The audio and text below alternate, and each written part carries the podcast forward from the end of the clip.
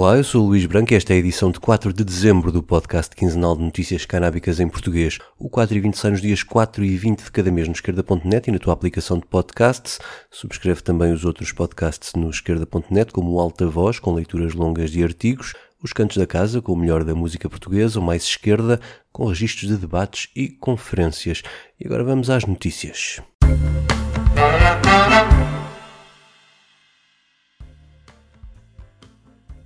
O presidente da Colômbia, Gustavo Petro, foi ao México na semana passada encontrar-se com o seu homólogo López Obrador e decidiram lançar um processo para redesenhar a política antidrogas na América Latina. No comunicado final do encontro pode ler-se o seguinte: reconhecendo o fracasso da luta contra as drogas e a vulnerabilidade dos nossos povos ante esta problemática, México e Colômbia convocarão uma conferência internacional de chefes de Estado da América Latina com o objetivo de redesenhar a política de drogas. Fim de citação. No encontro com a comunidade colombiana no México, Gustavo Petro afirmou que, no que respeita a essa política contra as drogas, o balanço americano do Alasca à Patagónia nos últimos 50 anos foi um desastre. Petro já tinha feito críticas muito duras aos Estados Unidos no seu primeiro discurso na Assembleia Geral da ONU, acusando-os de envenenarem a floresta do país com químicos lançados de aviões para impedir o cultivo da coca. Por outro lado, López Obrador tem sido mais comedido nas críticas, embora o Parlamento mexicano esteja obrigado pelo Supremo a legalizar a cannabis o quanto antes, um processo legislativo que já se arrasta há alguns anos.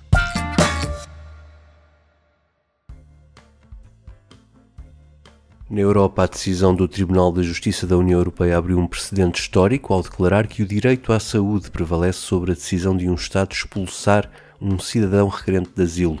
Estava em causa a situação de um cidadão russo que requereu asilo aos Países Baixos e viu os seus pedidos serem rejeitados, o último há dois anos. Ele sofre de um tipo raro de cancro no sangue desde os 16 anos e estava a ser tratado com cannabis medicinal, o que no seu país de origem é proibido. Os juízes decidiram que a ausência desse tratamento traria um risco real de aumento rápido, significativo e irremediável da dor causada pela sua doença, pelo que lhe deu razão.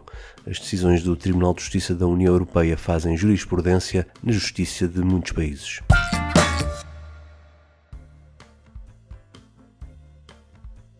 Outra decisão mais antiga do Tribunal de Justiça da União Europeia determinou que as flores de cannabis ricas em CBD, mas com teor de THC abaixo dos limites fixados pela legislação europeia, não eram ilegais, mas as polícias continuam a perseguir a planta apenas pelo seu aspecto. No último 4 e 20 dei conta da devolução por parte da Polícia Judiciária de 40 kg de cannabis apreendida ao seu proprietário, que estava acusado de tráfico de estupefacientes. Agora foi a Polícia Espanhola a anunciar a maior apreensão de sempre de cannabis, ao todo foram 32 toneladas em várias quintas que eram processadas pela empresa Ecana Farming. O anúncio fez manchetes em todo o mundo, mas o dono da empresa, também ele agora acusado de tráfico, afirma que se trata de cannabis rico em CBD e que toda a linha de produção está bem documentada. A empresa faz o processamento de cannabis para obter fibras e biomassa e trabalha com 40 agricultores espalhados pelo país, mas isso não impediu Francisco Carbo de passar duas noites na prisão. Ele diz que não vai desistir e apresentará ao juiz as provas de que o seu negócio é legal, pois caso contrário, afirma, isso seria o fim de todo o setor do cânhamo espanhol.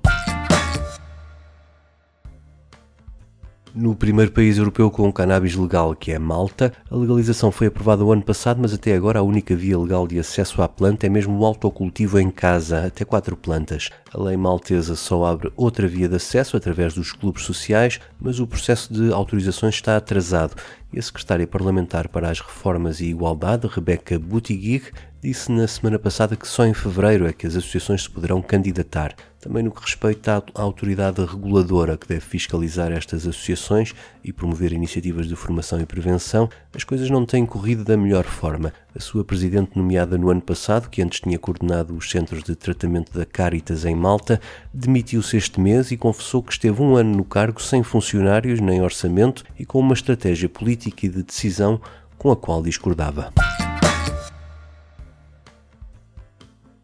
Em Israel, ao fim de 10 anos, a cannabis medicinal já chega a 121 mil pacientes, num país com menos de 9 milhões e meio de habitantes. Os números oficiais são publicados mensalmente e os de outubro mostram um aumento de 1.500 pessoas a terem acesso à cannabis face a setembro. Isto significa que foram consumidas cerca de 4 toneladas e meia de cannabis, das quais apenas menos de meia tonelada na forma de óleos e extratos. Mais de metade dos consumidores, 65 mil, têm uma licença devido a dores crónicas. 19 mil enquadram-se na secção Outras Patologias, que foi a que mais cresceu em outubro. As licenças de cannabis por stress pós-traumático abrangem mais de 17 mil utentes, mais atrás, com quase 13 mil, estão as licenças por doença oncológica. Na distribuição por idades, a cannabis medicinal israelita é mais consumida por pessoas entre os 21 e os 45 anos, são 56 mil, sexos que têm entre 46 e 65 anos, que são 41 mil, os maiores de 66 anos são 21.500 e abaixo dos 20 anos. Há 2.400 pessoas, sobretudo crianças com síndromes de epilepsia ou autismo. Nos Estados Unidos, o último inquérito da Gallup dá conta das mudanças nos hábitos de consumo dos jovens adultos no que diz respeito ao tabaco e à cannabis. Na faixa etária entre os 18 e os 29, nos anos de 2001 a 2003, eram 35% os que diziam ter fumado tabaco na última semana. Agora, segundo os dados recolhidos entre 2019 e este ano são apenas 12% a dar essa resposta. Em sentido inverso está a percentagem dos que admitem ter fumado cannabis, que é de 26%, ou seja, mais do dobro dos fumadores de tabaco.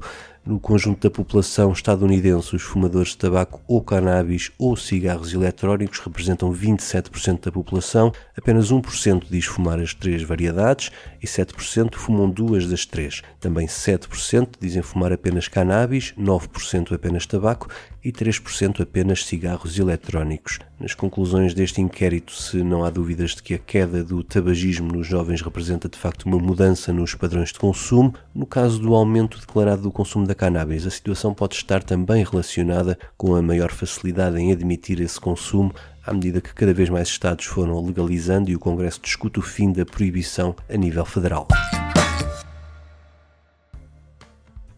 Outro sinal dessa mudança pode ser visto nos formulários que todos os candidatos a emprego federal ou a contratação pelos organismos federais dos Estados Unidos devem preencher. Está em discussão pública uma proposta de alteração desses formulários.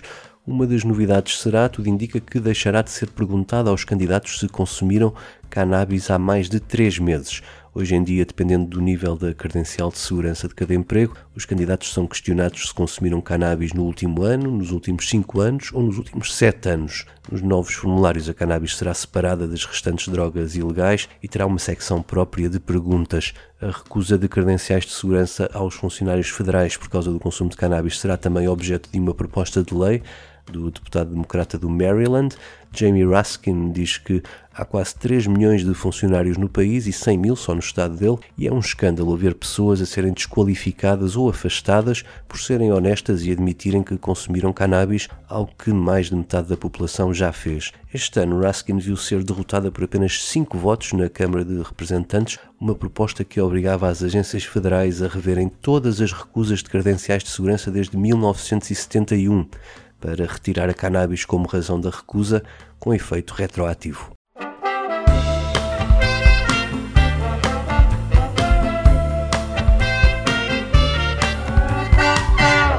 O 4 e 20 despede-se com um momento musical. O Cinematic Orchestra vem aos Coliseus do Porto no dia 12 e de Lisboa no dia 13 para apresentarem o seu próximo álbum de originais. O último álbum saiu em 2019 e inclui este Promise, Fiquem com o Cinematic Orchestra e a voz de Heidi Vogel. Eu volto no dia 20. Até lá. Storm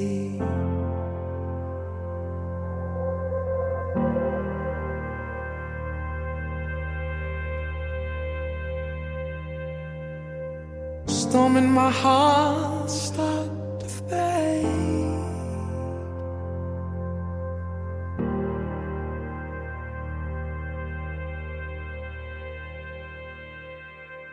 My tears fall down and wash away.